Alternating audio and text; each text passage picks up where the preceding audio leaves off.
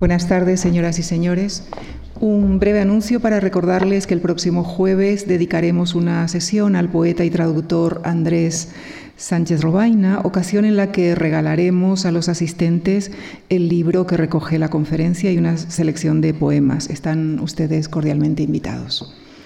Y de vuelta a nuestro camino de Santiago, Permítanme darles las gracias por su fiel y generoso seguimiento a lo largo de este ciclo que ha sido coordinado por el profesor José Luis Senra y que, en nuestra opinión, no podría tener, eh, culminar de mejor manera que con la participación del profesor Manuel Castiñeiras, a quien agradecemos que haya aceptado nuestra invitación catedrático de Historia del Arte Medieval de la Universidad Autónoma de Barcelona. El profesor Castiñeiras es también miembro del Comité Internacional de Expertos del Camino de Santiago de la Junta de Galicia.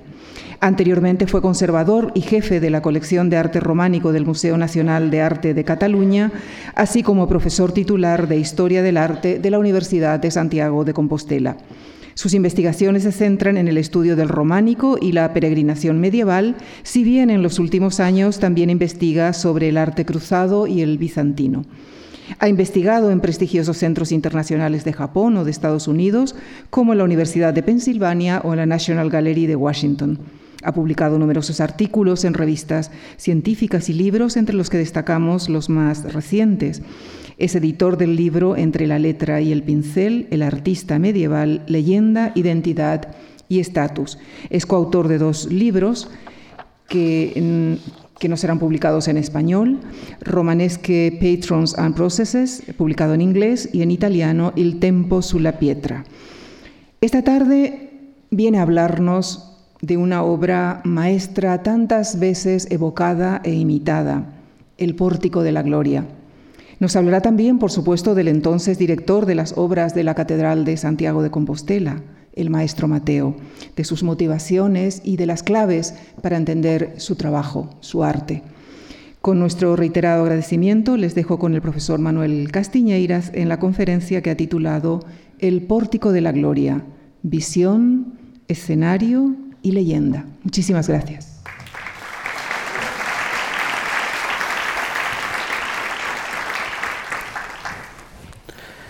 Buenas tardes. En primer lugar, me gustaría expresar mi agradecimiento por la invitación a impartir esta conferencia, especialmente a la Fundación Juan Marc y en concreto a su coordinador, el profesor José Luis Sanra. Me gustaría comenzar con una frase contundente y que yo creo que todos estamos de acuerdo. El Pórtico de la Gloria es una obra carismática. ¿Qué quiero decir con carismática? El maestro Mateo fue capaz de crear una obra que trascienda la piedra y que la piedra parece algo vivo, de una fuerza inusitada y poco común. Sus brillantes colores, aquí tienen las fotos recientes de la restauración llevada a cabo por la Fundación Barrié con la colaboración del IPC. Esos colores, esa policromía, le ha devuelto vida a sus figuras. Unas figuras que podemos llamar hipermiméticas, es decir, en las que Mateo quiso representar una realidad mejorada, una realidad trascendente. Desde el inicio, el Pórtico de la Gloria entró en la categoría de lo sublime y muy pronto fue objeto, realmente como pocas obras de la Edad Media, de vocación en textos, veremos al final de la conferencia, tenemos una primera descripción eh, muy temprano del pórtico, pero también objeto de copia, ¿eh? como el famoso Pórtico del Paraíso de la Catedral de Orense a mediados del siglo XIII, o ya en la época del romanticismo, de esta pintura tan evocadora de Genaro Pérez Villamil. ¿no? Es decir, la obra de arte es una obra de arte que crea fascinación, que ha creado fascinación y que esa fascinación ha provocado una especie de copia continua. Por ello, en mi charla, yo les voy a invitar a que me acompañen en un viaje en el cual lo que pretendo es cómo era percibido el pórtico en el momento de su ejecución. ¿Cuáles eran las expectativas que tenía la gente que lo encargó? Las personas que estuvieron en el entorno de Mateo. ¿Qué sintió el público en el año 1211, cuando después de 136 años la Catedral de Santiago fue consagrada y el pórtico era como algo así como la obra final? Y sobre todo, ya que estamos en un ciclo dedicado al Camino de Santiago, qué sentimientos y ansias producía el pórtico en los peregrinos que llegaban a la catedral y contemplaban el pórtico como lo que es la última puerta del camino.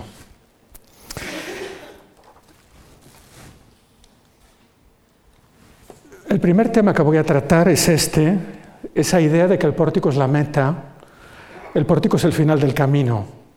Y en realidad, cuando Mateo compone este gran conjunto, está pensando también en la idea de que es la antesala al reino de los cielos.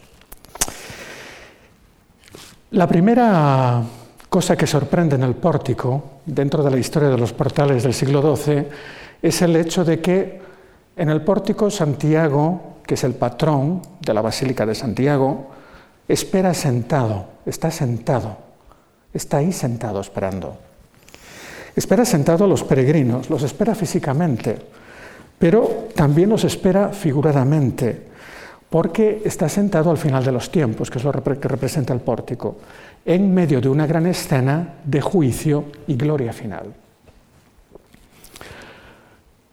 Cabe recordar que eh, la idea de que Santiago es un santo que asistirá al peregrino en la hora de la muerte era una idea muy extendida en la época.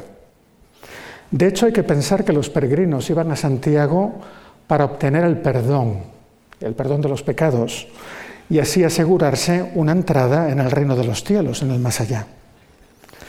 De hecho, desde el siglo XII en los textos y en el culto, Santiago adquirió este papel de eh, psicopompos, que quiere decir una especie de conductor de almas al más allá.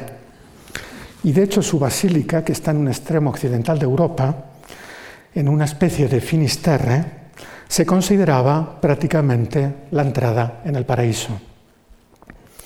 De hecho, si vamos al Códice Calistino, al famoso Liber Santi Jacobi, en el Códice Calistino hay mucho esta idea de Santiago asistiendo a su peregrino en el momento de la muerte, ayudando en el momento de la muerte. Yo os traigo un relieve que está en La Coruña, en la Plaza de las Bárbaras, un relieve en el que aparece Santiago, eh, lo tenéis ahí vestido de peregrino, y un donante arrodillado delante de una escena de pesa de las almas, ¿eh? en el momento de se pesan las obras buenas y las obras malas. Y ahí está Santiago protegiendo a esta persona. De hecho, en las creencias compostelanas del siglo XII, Santiago había sido el autor de una epístola en la que por primera vez se hablaba del sacramento de la extrema unción, es decir, ese sacramento que se da a los muertos para su entrada en el paraíso y el perdón de los pecados. Y además existen muchos milagros en el Códice Calistino en el que Santiago o bien salva, resucita a alguno de sus peregrinos ah, que se ha muerto y consigue rescatarlo y volverlo a la vida, o como en esta famosa miniatura, que es el famoso peregrino de Lorena, es un peregrino que muere en medio del camino y Santiago con su caballo blanco lo transporta a Santiago de Compostela para poder enterrarlo junto a la catedral. Es decir, hay toda esta especie de mitología o idea de Santiago como ah, protector del peregrino, pero también un protector a la hora de la muerte. El Calistino dice, a cuantos con justo deseo se dirigen peregrinando hacia él a tierras de Galicia, a tantos se lleva al paraíso. Bien, cuando los um, constructores de la catedral, eh, entre 1075 y 1211, eh, quisieron convertir la Basílica Compostelana en un centro de peregrinación a la altura de Roma y Jerusalén, ellos eran muy conscientes de la importancia que el santuario tenía que adquirir a los ojos de la peregrinación. Y de hecho, la topografía de la Catedral de Santiago está construida pensando en toda esta simbología. La iglesia se entiende como una especie de paraíso. De hecho, como sabéis, los peregrinos llegaban a Santiago de Compostela, todavía hoy por la, por la vía francígena, y se encontraban con una plaza que está reconstruida en esta imagen, que es la famosa Plaza del Paraíso. Una plaza que tenía una fuente con cuatro, cuatro caños, con leones, que evocaba a los cuatro ríos del Edén, como los, ríos del paraíso, y tenía una fachada decorada en la que se narraba la historia de Adán y Eva. ¿eh?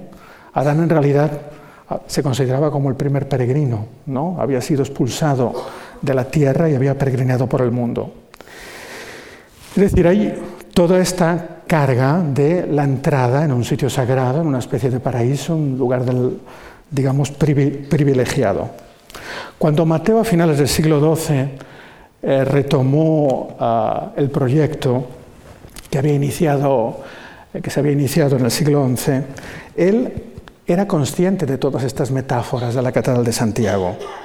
Y lo que hizo con el pórtico fue amplificar mucho de estos contenidos que estaban en la catedral.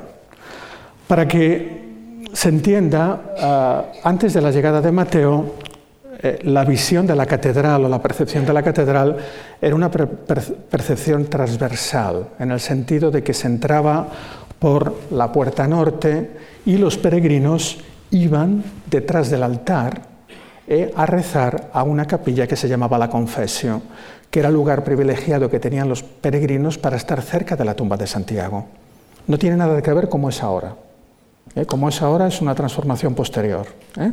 Los peregrinos entran y van detrás a esta capilla de la confesión y ahí podían orar y tocar el muro que estaba cerca de la tumba de Santiago, una tumba que ellos no podían ver.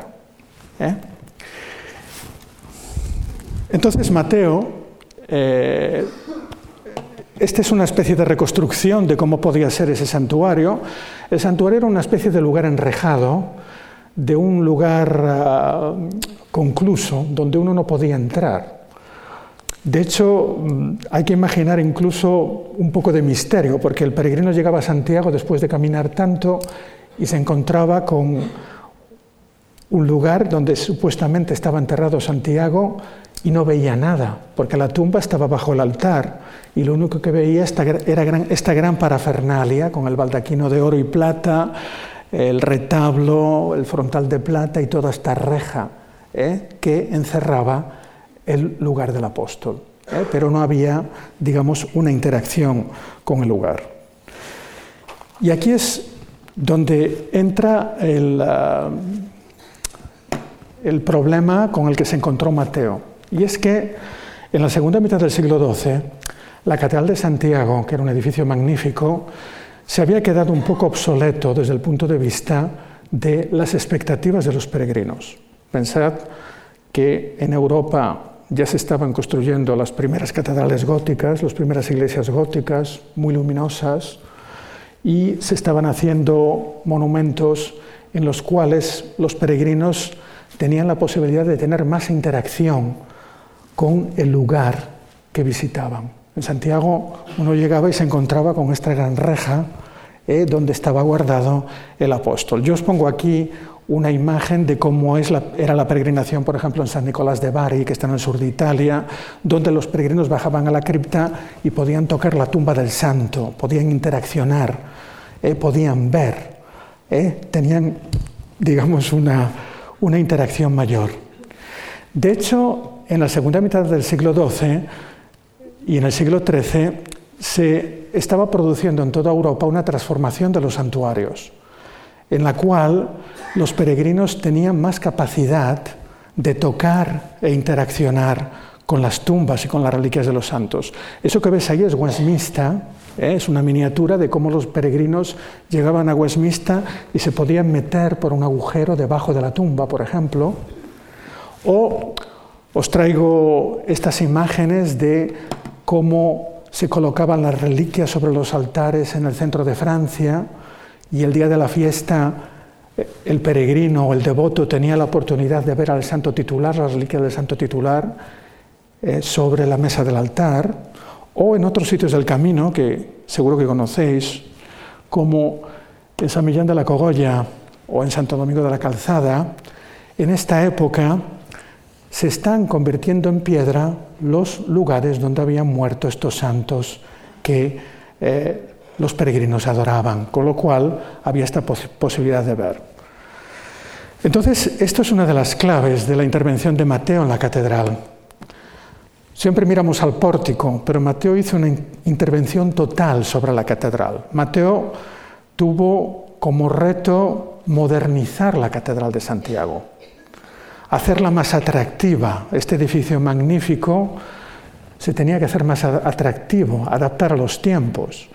Y Mateo no solo interviene en el portal occidental, en el pórtico, que es lo que voy a comentar hoy, sino que hace una intervención como si fuera una instalación de un artista en toda la catedral. ¿eh?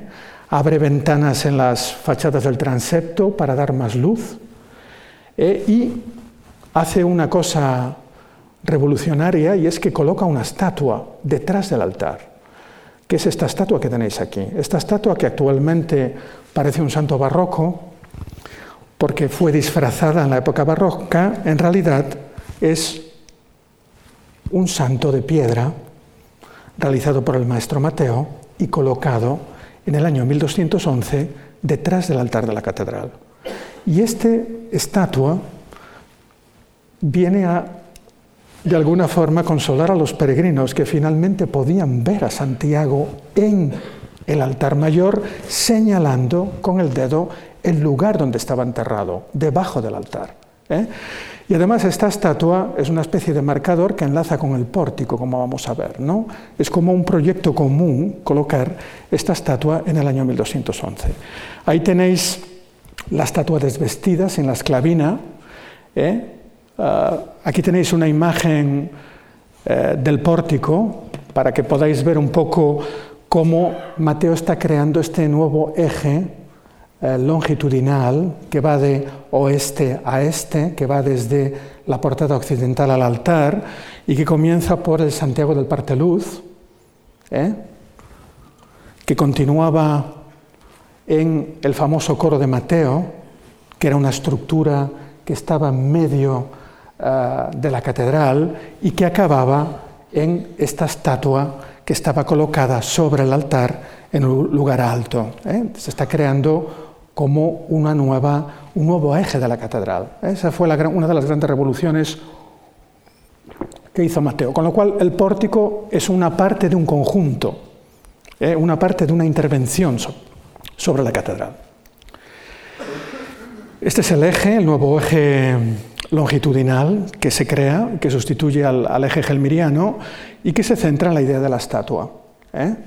La idea de la estatua y que él juega con esta cosa tan simple pero tan efectiva de doblar la estatua. Con lo cual, imaginaos los peregrinos llegando que lo que querían obtener era el consuelo de Santiago y nada más consolar que poder ver al patrón que te recibe a las puertas y que está ahí en el altar. ¿eh? Ahí tenéis un poco ese doble eh, de Mateo en la catedral. Ahí tenéis una miniatura que posiblemente refleje eh, la situación del, del, Santiago en el altar mayor, de la estatua. Y es interesante porque esta idea de que el santo titular está a las puertas de la iglesia para recibir al peregrino no es una cosa única en Santiago de Compostela. La tenemos en otros lugares de los caminos de peregrinación. ¿eh? Uno de los lugares más famosos es eh, San Lázaro d'Autun, en Francia, en una de las vías que llevan a Santiago, en donde ahí veis que en el Parteluz ¿eh? están San Lázaro y sus dos hermanas, Marta y María.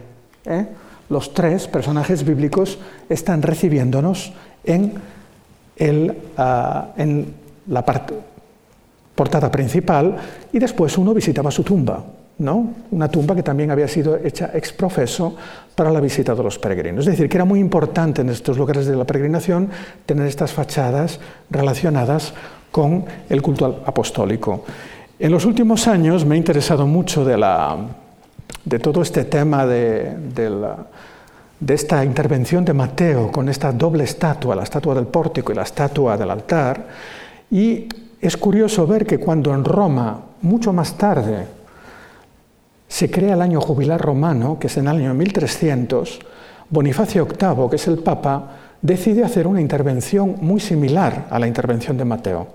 Y esta intervención consistió en colocar una estatua de bronce en una capilla detrás del altar en San Pedro del Vaticano, que es la famosa eh, capilla o estatua de Arnolfo de Cambio, que los peregrinos venían y tocaban el pie, por eso está un poco eh, como erosionado, los peregrinos tocaban el pie de San Pedro y en el exterior, que no se conserva porque actualmente tenemos la fachada barroca, estaba colocada esta estatua de San Pedro a la entrada de la Basílica Vaticana para celebrar el jubileo.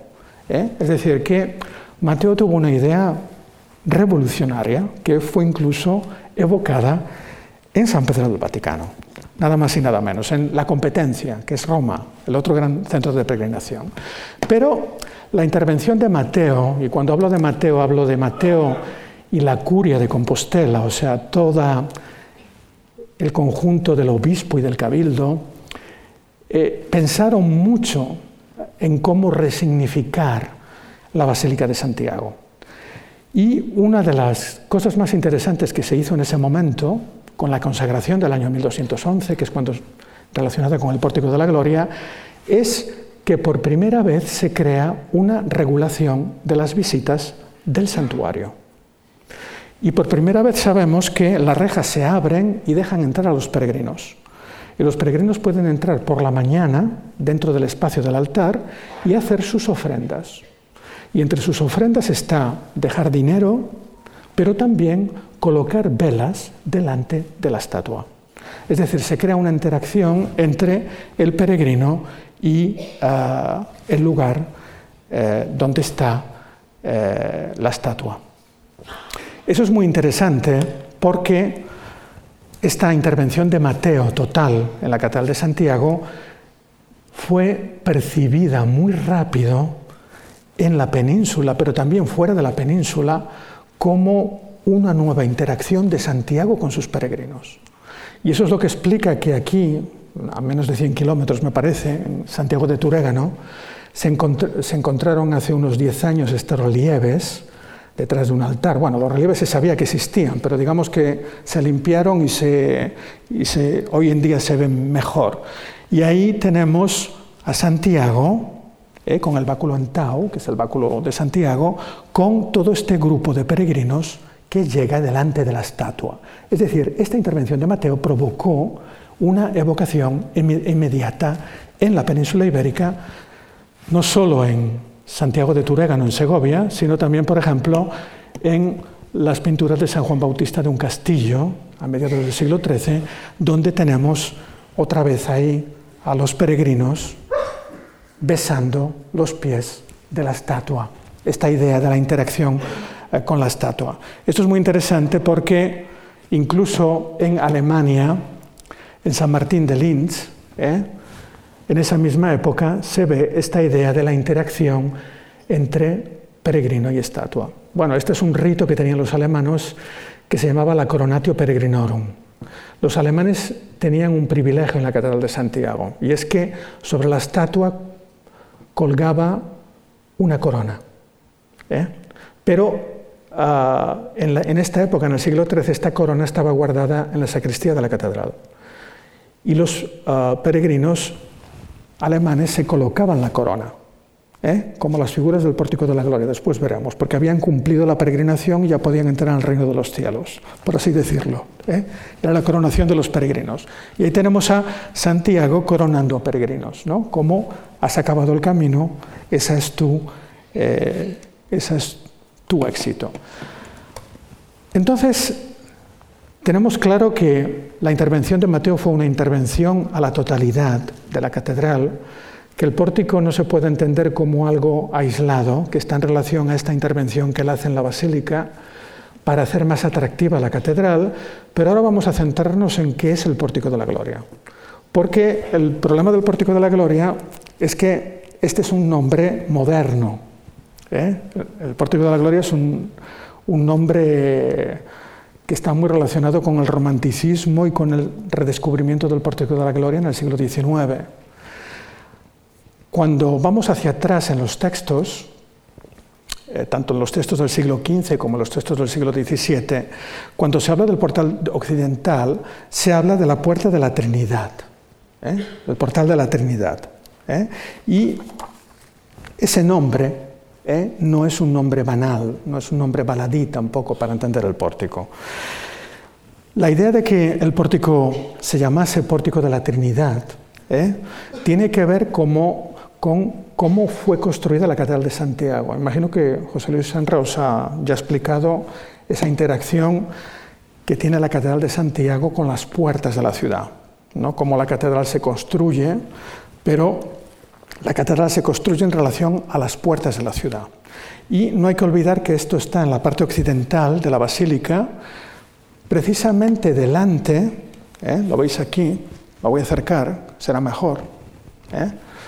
Ahí tenéis la catedral, esta es la antigua muralla de Santiago y esta es la puerta de la Trinidad o do Santo Peregrino, la puerta de la Trinidad o del Santo Peregrino.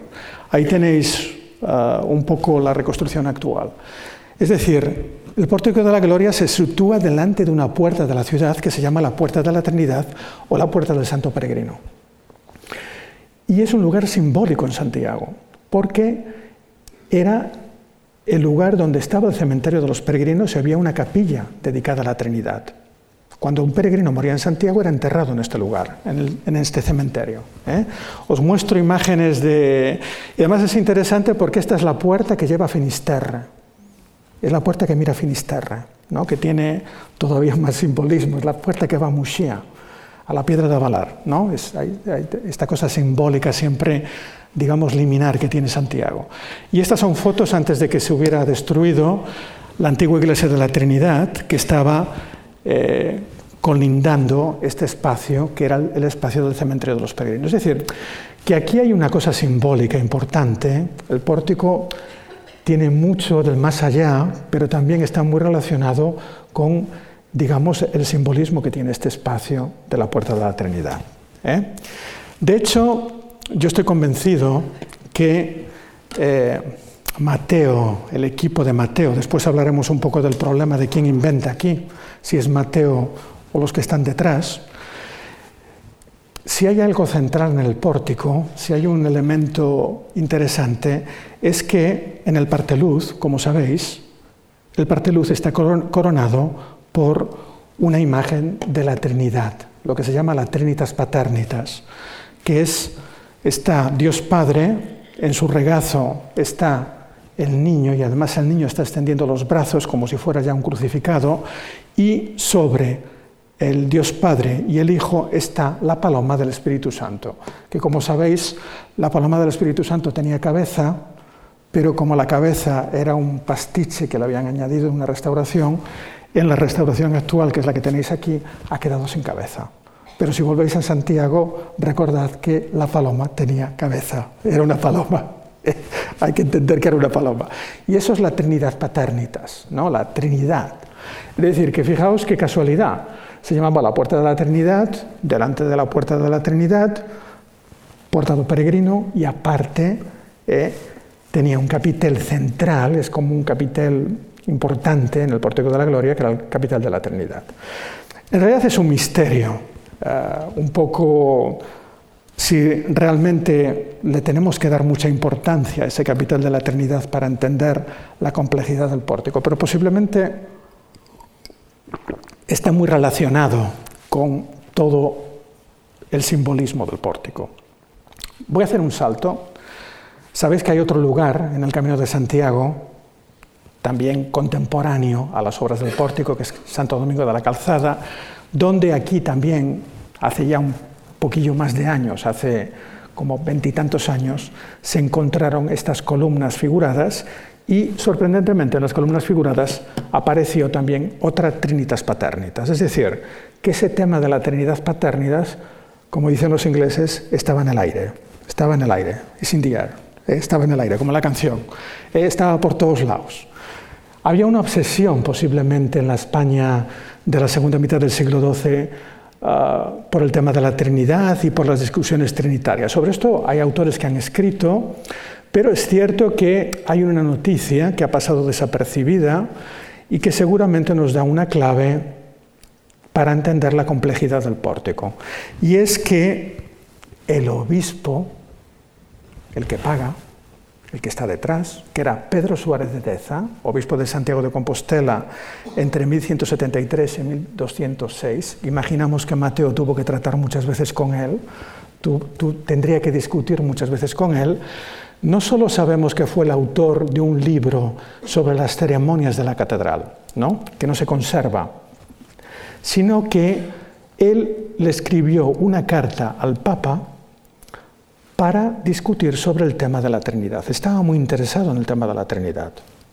Y aquí es donde, después volveré sobre este tema, se plantea un poco esta dicotomía, yo estoy convencido sobre esto, hay gente que no, entre lo que Mateo hace como director de obras y como eh, persona que tiene que resolver un problema y quién pone los contenidos. ¿no? O sea, yo no me imagino a Mateo imaginando todo ese programa teológico y toda esa compleja iconografía. Me, imaginando, me lo imagino dando soluciones al problema. Pero eso ha sido pensado por intelectuales compostelanos de esa época, posiblemente Pedro Suárez de Deza y su entorno. ¿eh? Ahí detrás hay una... Si no, no se puede explicar esa originalidad que tiene el portal. De hecho, ah, los estudios que se han hecho de música, sabéis que yo podía haber venido aquí a hablaros solo de la música en el pórtico, solo de la representación de la música en el pórtico de la gloria. Hubiera podido hablar una hora entera. Pero es otro tema fascinante, ¿no? En el pórtico hay toda una iconografía musical, ¿no? En torno a ese Santiago que os he puesto antes, hay todo este arco maravilloso de los 24 ancianos con los instrumentos eh, instrumentos maravillosos y como sabéis han sido reconstruidos en los cuales tenemos distintos ah, instrumentos que se tocaban en el siglo XII y que tienen que ver con la organología medieval. Organología es el estudio, digamos, del instrumento antiguo. La gente que ha estudiado ah, música y que ha estudiado precisamente la importancia que tiene el pórtico para todo el tema musical, concretamente me refiero a Carlos Villanueva, se ha dado cuenta que el pórtico es contemporáneo de un tratado de Gioacchino da Fiore. Gioacchino da Fiore es un visionario italiano que en 1184, fijaos, coincidiendo con las fechas, escribe un tratado que se llama El Salterio de las Diez Cuerdas. Y ese tratado, el Salterio de las Diez Cuerdas, es un tratado en el cual es una interpretación simbólica de cada instrumento musical. Y el instrumento estrella, ¿cuál es? El organistrum, el famoso organistrum que está en la clave. ¿no? El organistrum, como sabéis, es un instrumento de tres cuerdas y Joaquino da Fiore lo comenta precisamente hablando del aspecto trinitario. Son tres cuerdas que sonando hacen un solo sonido, como la Trinidad. Joaquino no solo comenta las tres cuerdas, sino que también comenta la forma y hace este dibujo, que es tres círculos, que son los círculos de la Trinidad, forman la forma del el organistro realmente es muy sofisticado lo que hay ahí detrás. hay una, calidad intelectual increíble detrás de cada detalle del pórtico. ¿eh? Es decir, que ah, ahí tenemos mm, muchas cosas para pensar todavía. En todo caso, me interesa a través de esta foto que, puedan percibir esta idea de que la catedral es como la ciudad de Dios, con un montón de puertas. Es como tenemos la ciudad de Santiago, entramos en la ciudad de Santiago por puertas, después estaba la catedral, que era como la ciudad de Dios. Y el pórtico es la gran puerta de esa ciudad de Dios. ¿no? Y ahí os pongo esta imagen, esta reconstrucción en la que se ve la muralla con sus puertas y la catedral con todas eh, sus puertas. ¿Eh? La puerta principal, evidentemente, el pórtico. El gran misterio del pórtico, después hablaré de las teorías de Moralejo, pero el gran misterio del pórtico es la cripta. Porque la cripta, sabéis que el pórtico tiene esta cripta, este espacio debajo, ¿no? un espacio que no sabemos qué función tenía, no tenemos ningún texto prácticamente que nos diga qué función tenía la, la cripta del pórtico. Evidentemente tiene una, una función desde un punto de vista de la construcción, es decir, aquí hay un desnivel, tenían que rellenar el desnivel ¿no? Sabéis que la Catedral de Santiago está construida como una especie de colina, ¿eh? Entonces, tienen que rellenar ese desnivel y lo rellenan con esta especie de, eh, digamos, galería abovedada, que es la, cripta, ¿no? la, llamada cripta, ¿eh? o catedral vieja, le llaman también. Bueno, el problema es que es un misterio realmente qué función tiene la cripta. ¿Tiene solo una función constructiva o tuvo una función cultural? En los últimos años se han querido dar explicaciones a esa función que tenía la cripta. Y evidentemente la, más fácil y también la más sugerente es que la cripta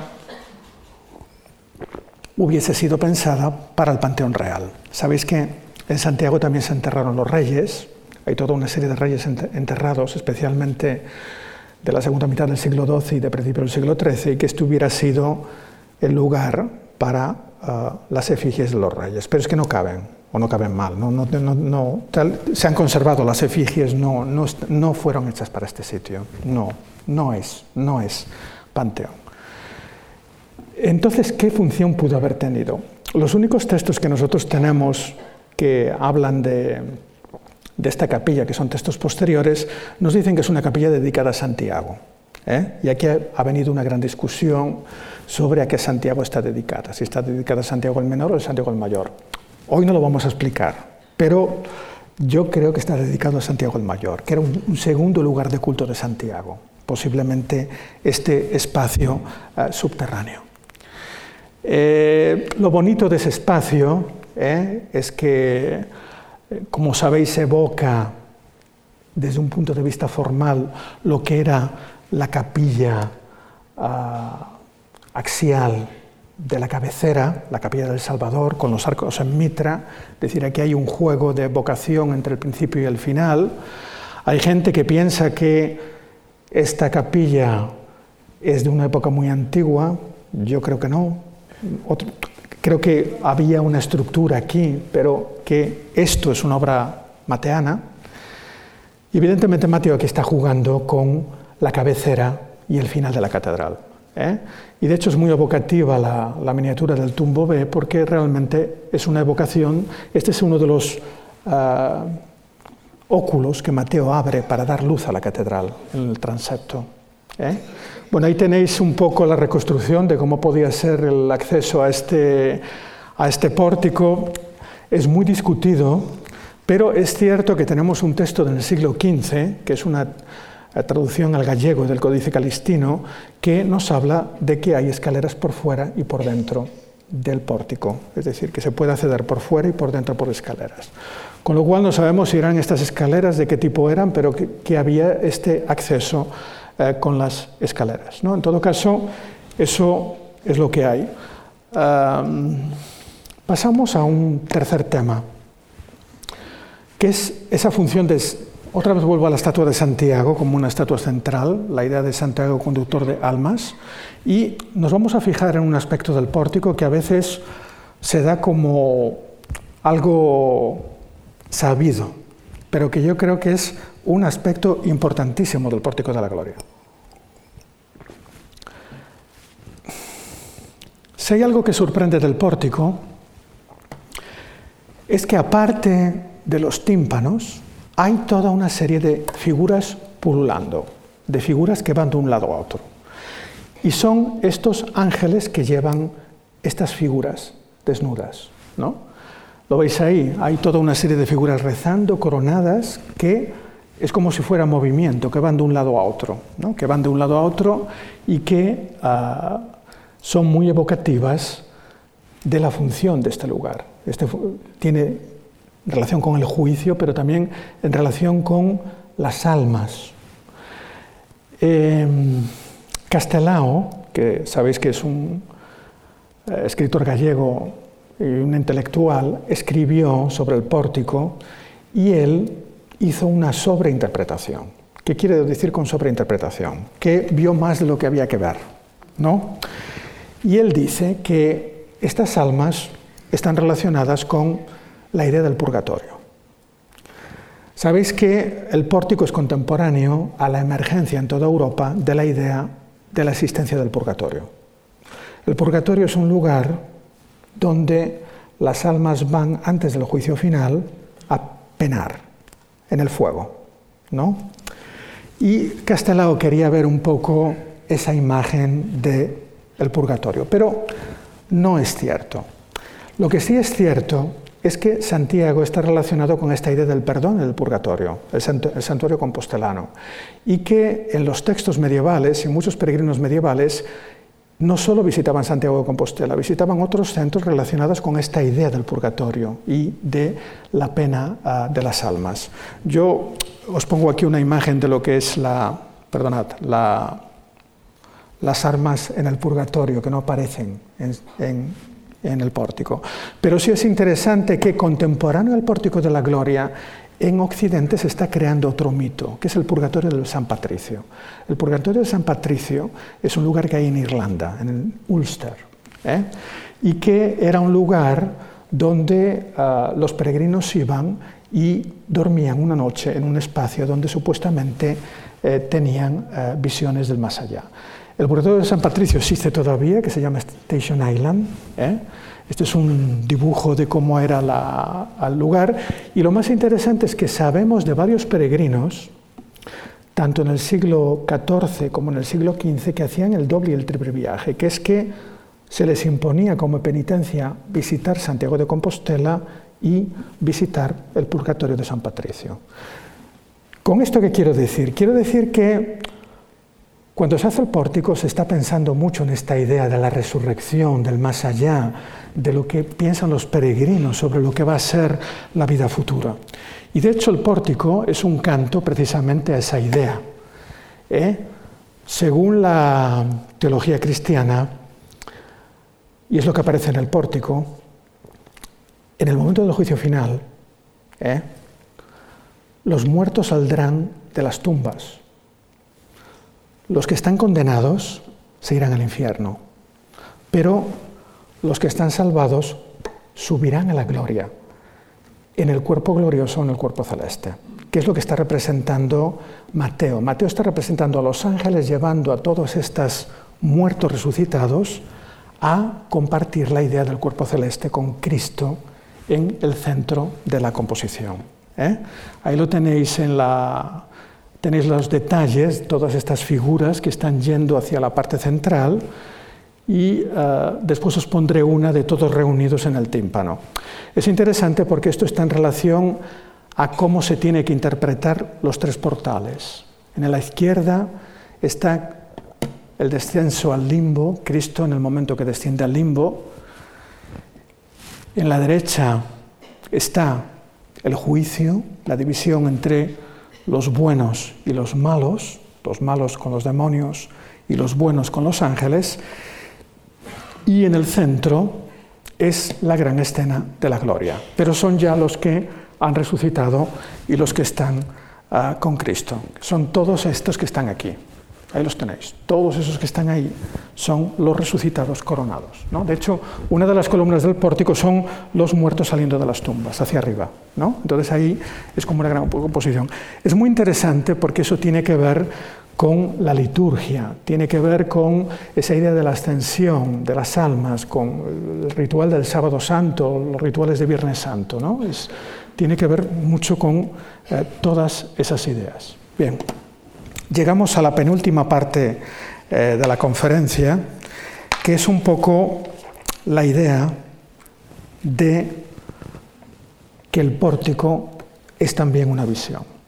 Y tenemos la suerte eh, de tener muchos textos para poder recomponer un poco el contexto del pórtico. La primera, vamos a ir a la Catedral de Santiago, la tesis de Moralejo.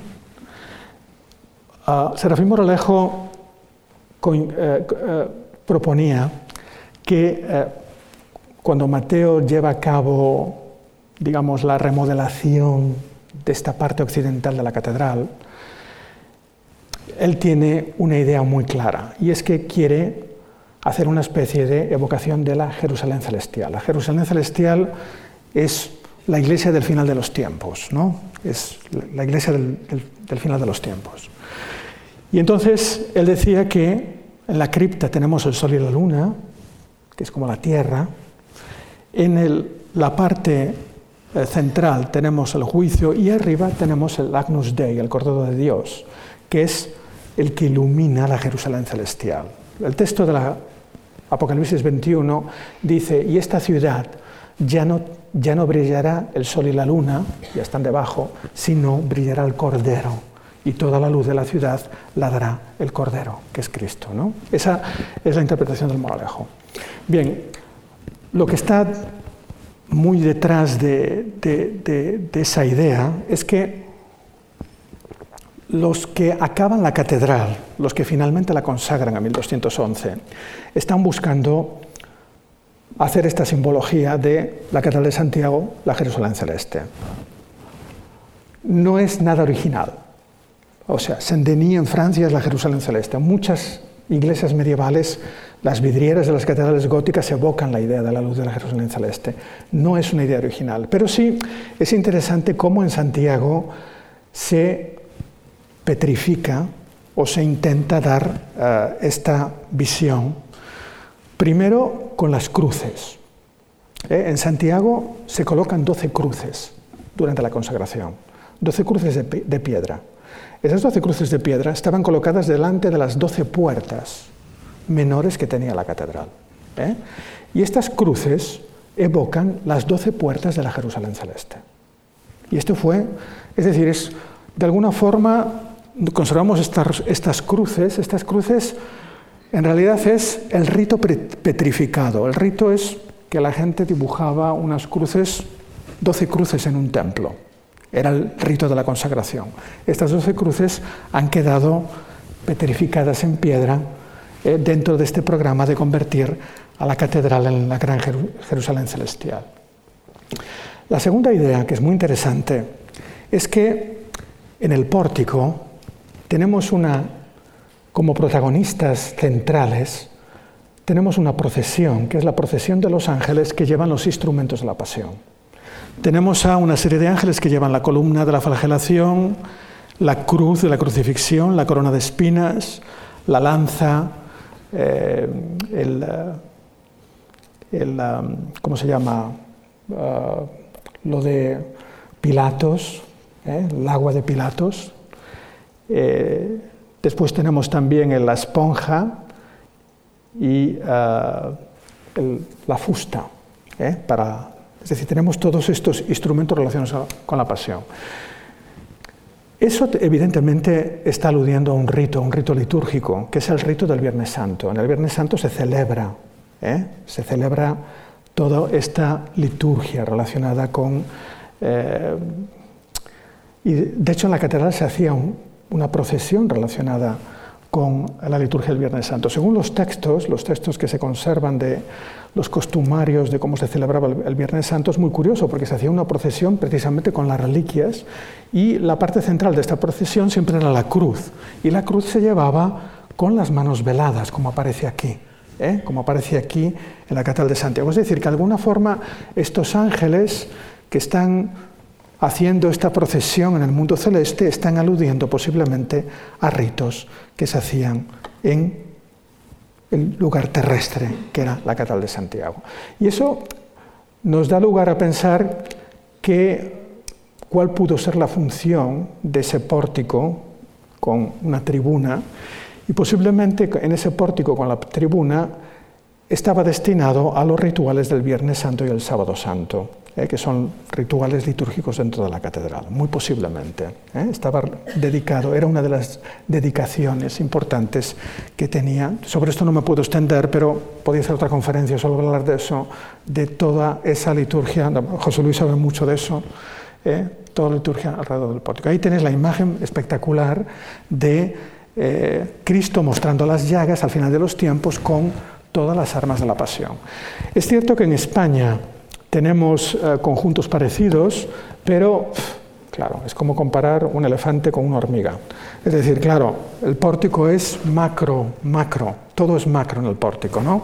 Sí, en, Aguilar de Campo tenemos estos capitales maravillosos que podéis ver en el Museo Arqueológico, que estaban en, la zona del, acceso al ábside, en el que también hay una procesión, pero claro, esto es un capitel, imaginaros cómo es el pórtico, esto en, tres dimensiones, en Saint-Serraun se decía antes, ¿no? cuando se iban a hacer las películas con caja de resonancia. Era un poco así. Y una de las ah, ah, cosas que, ya os digo que esto es un pozo sin fondo, esto es no se acaba nunca. Si uno se mete en pórtico no, no acaba nunca. Una de las cosas que me llamó la atención es que hace años dirigí una tesis sobre la representación de los ancianos del Apocalipsis en el Camino de Santiago.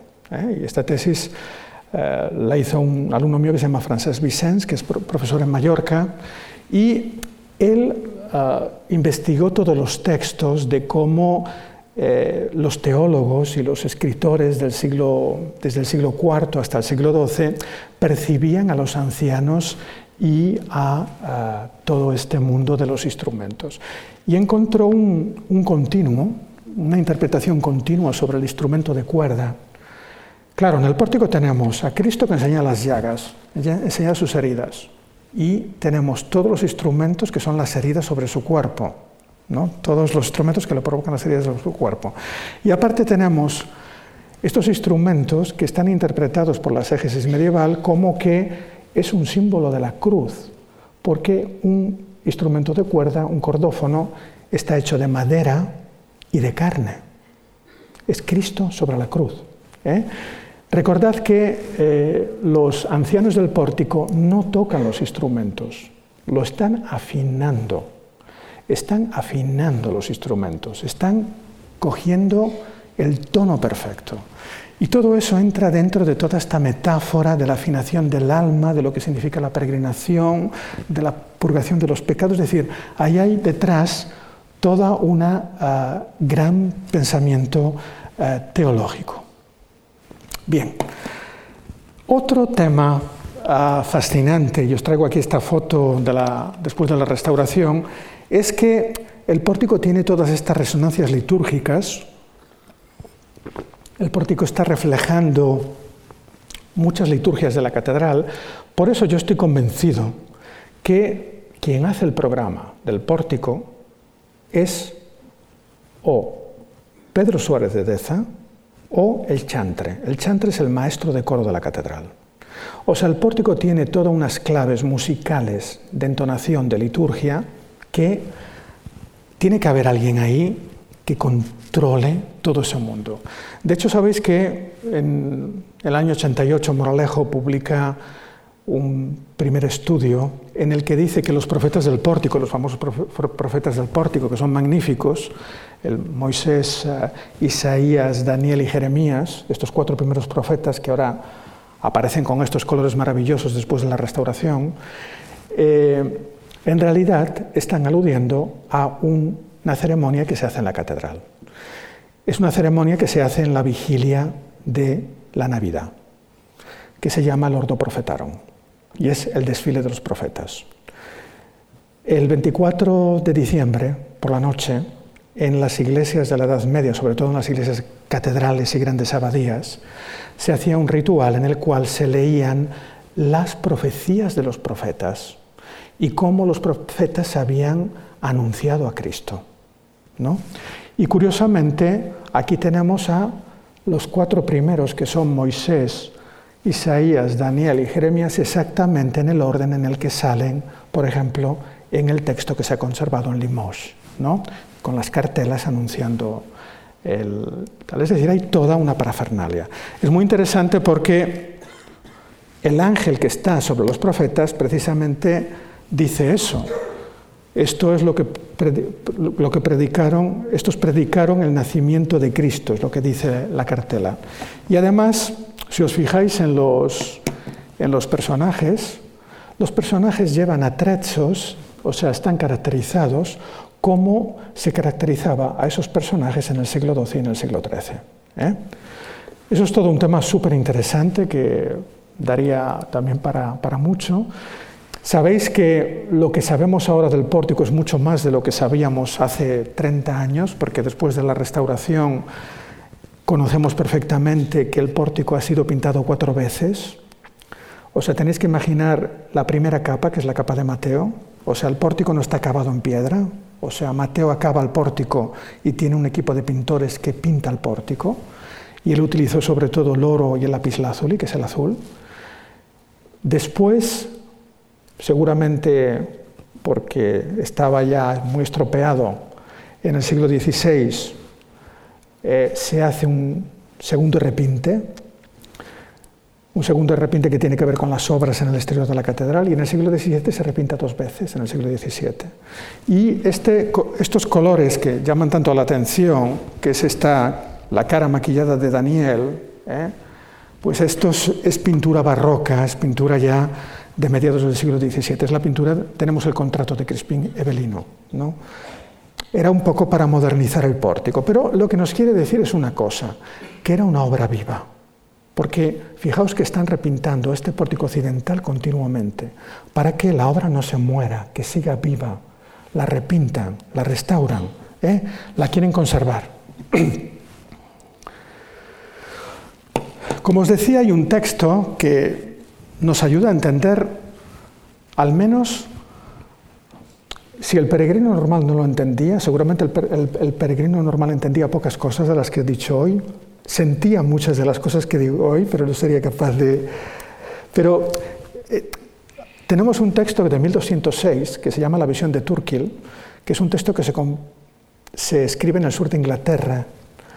Y este, este texto describe un viaje de, un campesino inglés se muere y hace un viaje con su alma a un lugar que supuestamente es la iglesia del paraíso, en la que se dice que primero llega a un sitio que es el Monte del Gozo, que desde el Monte del Gozo ve la visión de esta Jerusalén celeste, que llega a la puerta del templo, que en la puerta del templo está Santiago vestido como un obispo y sentado recibiéndolo, y que después le enseña la separación entre los elegidos y a los condenados. Y finalmente, en este texto se dice que esta alma pudo escuchar los cantos al unísono de la armonía de los elegidos en la gloria.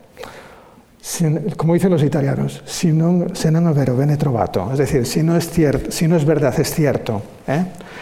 Que quien hace este texto en 1206 conocía el santuario de Santiago de Compostela.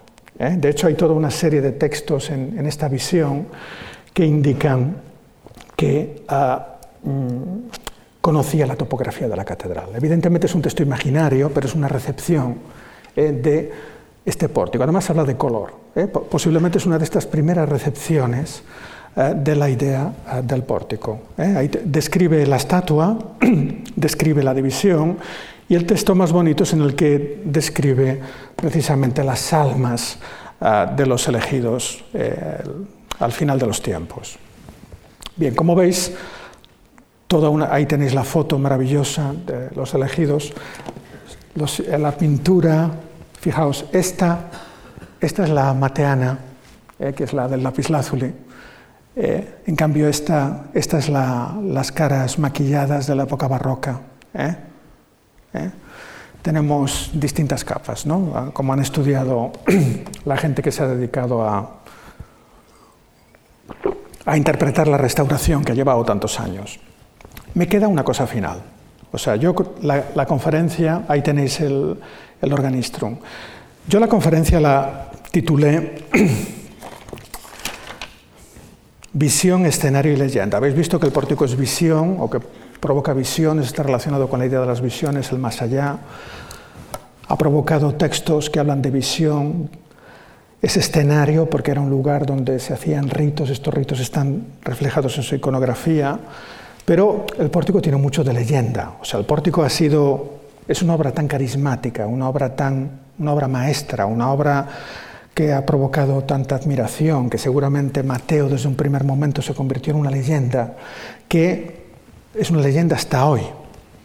Y ah, me gustaría acabar precisamente un poco con ah, el problema de ah, Mateo y la estatua arrodillada. Sabéis que la estatua arrodillada, esta famosa estatua que está mirando hacia el altar, que está no mirando hacia el occidente, sino que está mirando hacia el este, es una estatua muy discutida, que tiene una gran tradición en Santiago de Compostela, porque sabéis que era la estatua del famoso Santo dos Croques, que ahora ya no se puede hacer.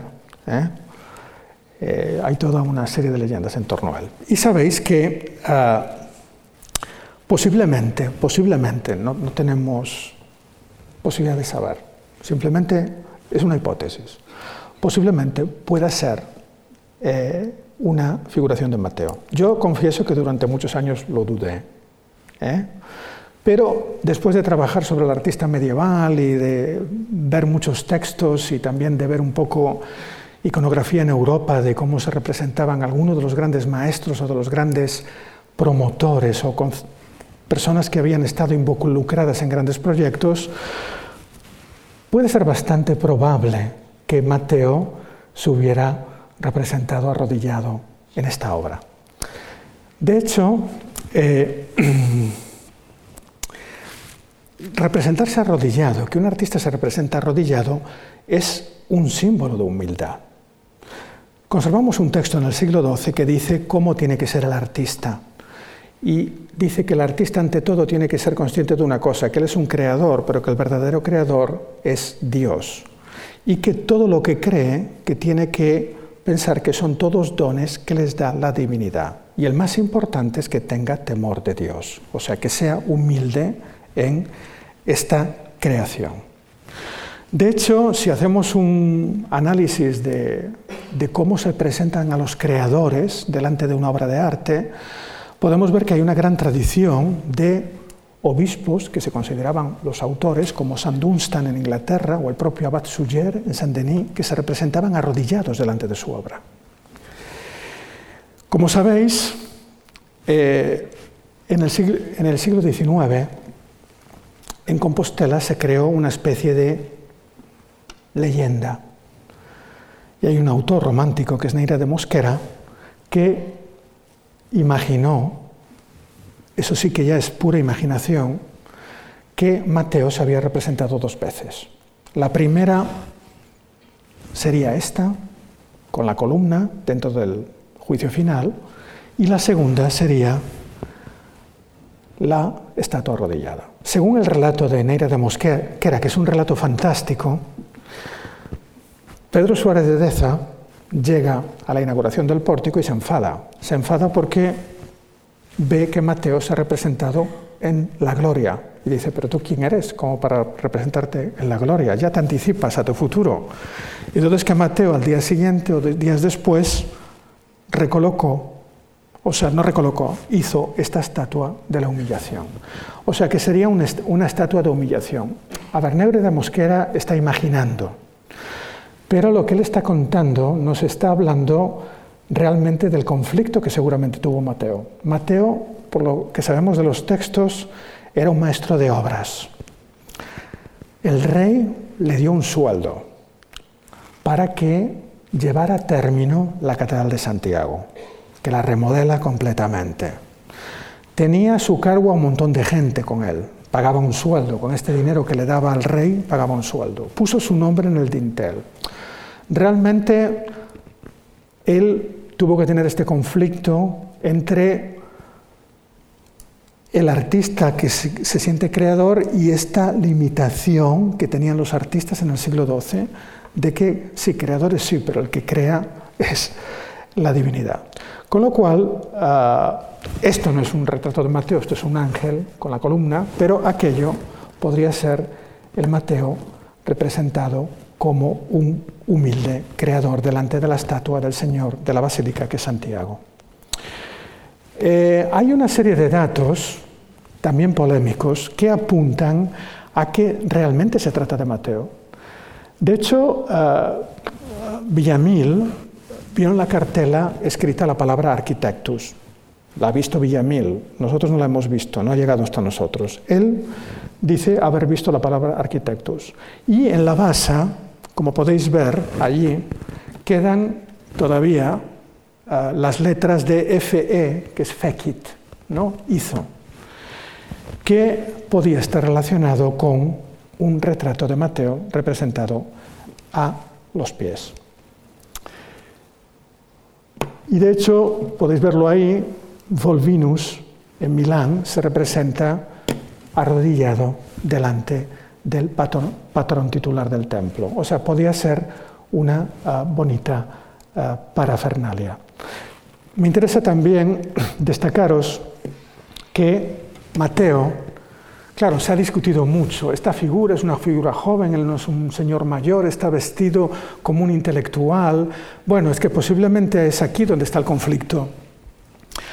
Mateo se representa en retrato de humilde, pero está vestido como un gran intelectual, está vestido con unas ropas muy caras y tiene una cartela, como si fuera un escritor.